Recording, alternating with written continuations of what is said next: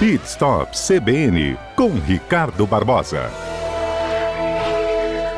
Ei, Ricardo, bom dia.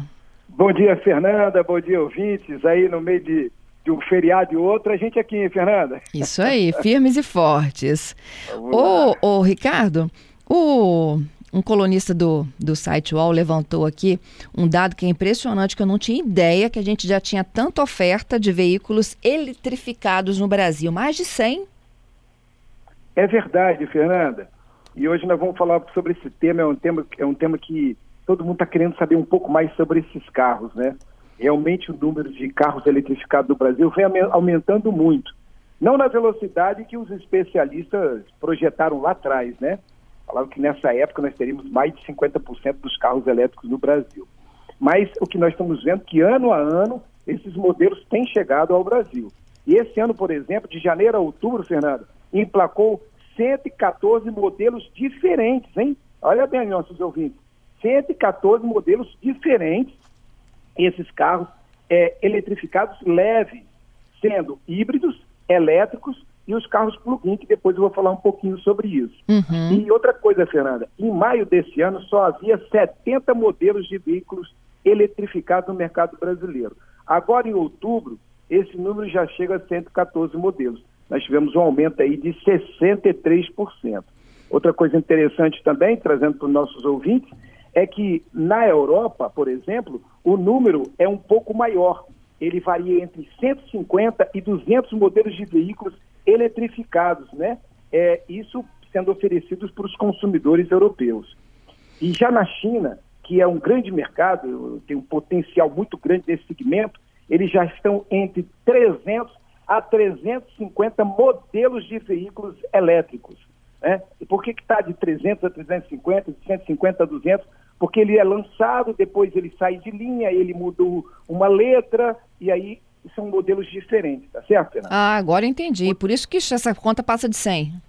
Justamente. Então, no caso, no, no, no Brasil, nós estamos com 114 modelos.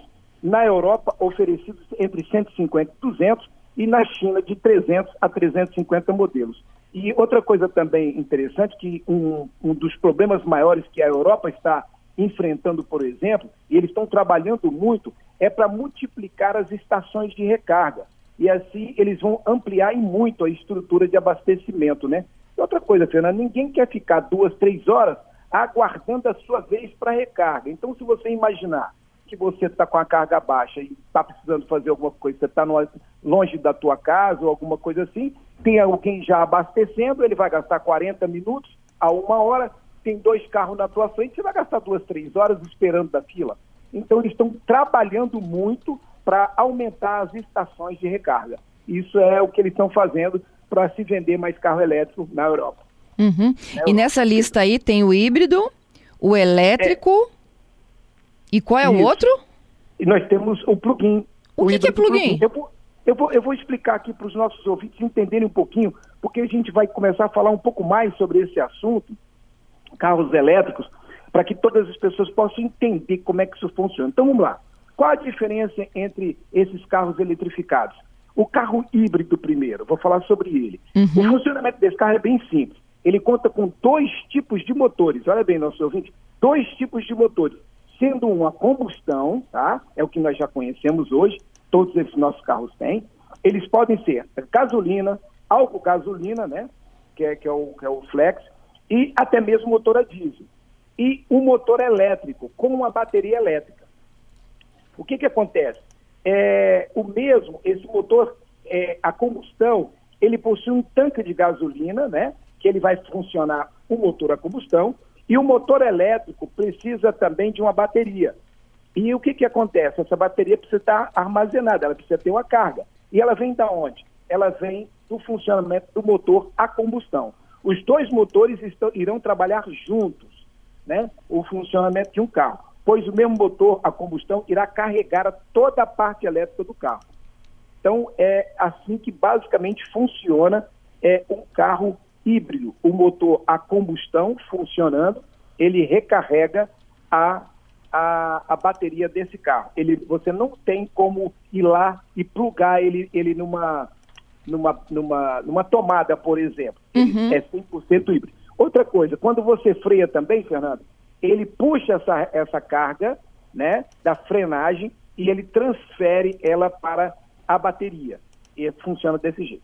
Já o carro híbrido, plug-in, esse carro, ele também possui um motor a combustão, pode ser a gasolina, diesel, e também é, possui um motor, um ou dois motores elétricos com sua bateria. Porém, o proprietário desse veículo, ele pode recarregar esse veículo na tomada da rede elétrica. Os dois motores combinados, eles vão acabar somando carga para fazer um deslocamento e um melhor desempenho desse motor. O motor elétrico também pode funcionar sozinho, deslocando o carro é, em qualquer via, mas com a velocidade mais baixa e em curtas distâncias. Ok, Fernando? Ok. Ele já tem um motor, ele já tem o um motor elétrico, tem o um motor a combustão e ele pode ser recarregado, é porque ele tem essas baterias que pode ser colocado na tomada da sua casa. Agora, vamos falar. Perdão. Vamos falar do motor 100% elétrico. Esses carros são puramente elétricos, hein? Ele não vem equipado com nenhum tipo de motor a combustão. Ele é 100% elétrico e ele é movido pelo sistema elétrico, é, contando com o motor e o conjunto de baterias. Esse carro você tem duas possibilidades para carregar. A maneira convencional é que é pela tomada ou através dos postos de abastecimento.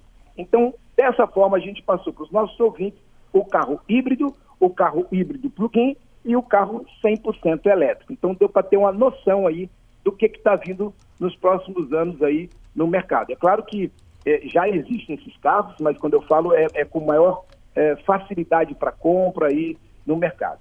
Mas a gente podia falar um pouquinho desses carros aí, pelo menos os 10, 15, se a gente tiver tempo, dos carros que mais vendidos no Brasil, os carros eletrificados de janeiro a outubro. Podemos, Fernanda? Pode. Então vamos lá. O que está no ranking, olha bem, pessoal, o que está no ranking é, número um é o Corolla Cross. Ele foi emplacado 10.674 carros. Já o Corolla comum, 5.823. Esses são carros híbridos, né? É, o Tigo 8, 1.694. O XC60, que é um Volvo, 1.458. O XC40, 1.348. E o que me causando estranheza é que o Tigo está vindo muito forte. Ele está em terceiro lugar lá com 1.694 e está aqui no sexto lugar com, com o Tigo é, 5X, 970. Depois nós temos a X5 com 948 carros emplacados. Temos a Discovery com 931 carros. A classe C, 884, é uma Mercedes. A RAV, de novo, voltando aí, a, a, a, a, a Toyota com, com 864. Icar com 766. O Stronic com 738. E o Tigo 7 com 713. Então, nós apresentamos aí uns 13 carros. Nós temos aí 114 carros, 114 modelos no Brasil emplacados, importação direta, montadoras e outros que estão chegando, é, é, carros eletrificados sendo emplacados no Brasil. Algo que me surpreendeu, tá? Essa pesquisa. Muito interessante. Muito interessante. Já está na hora de você comprar o seu? Ainda não. eu não tenho condição para isso, Fernanda. Vamos esperar um pouquinho mais. Agora, eu acho que você já pode, hein, Fernandinha? Ah, vou pedir a Papai Noel. Se ele me atender. Maravilha, faz a cartinha, né? É. Vou fazer essa cartinha. Olha só, o nosso ouvinte Gerson pergunta sobre um provável número de lançamentos de elétricos para o próximo ano. Nós teremos vários carros elétricos no próximo ano, Gerson. Está chegando, inclusive, é, tem vários carros saindo de linha e estão chegando os novos. Eles vão manter todos esses carros aqui. Eu, eu acredito que o Corolla vai aumentar mais ainda, o Tigo também vai aumentar, a própria Volvo vai aumentar, a Volkswagen, que não, não apareceu ainda, ela vai começar a colocar os seus carros. É, mas o que está chegando mais fácil para o consumidor é o Renault, né? é o Quid. É um carro de 150 mil, Fernando, é um carro barato, é um carro que barato assim, né? É, é, é em vista dos outros carros. É um carro não é muito não, não, não, não é muito forte, é um motor de 75 cavalos, se eu não me engano, 74.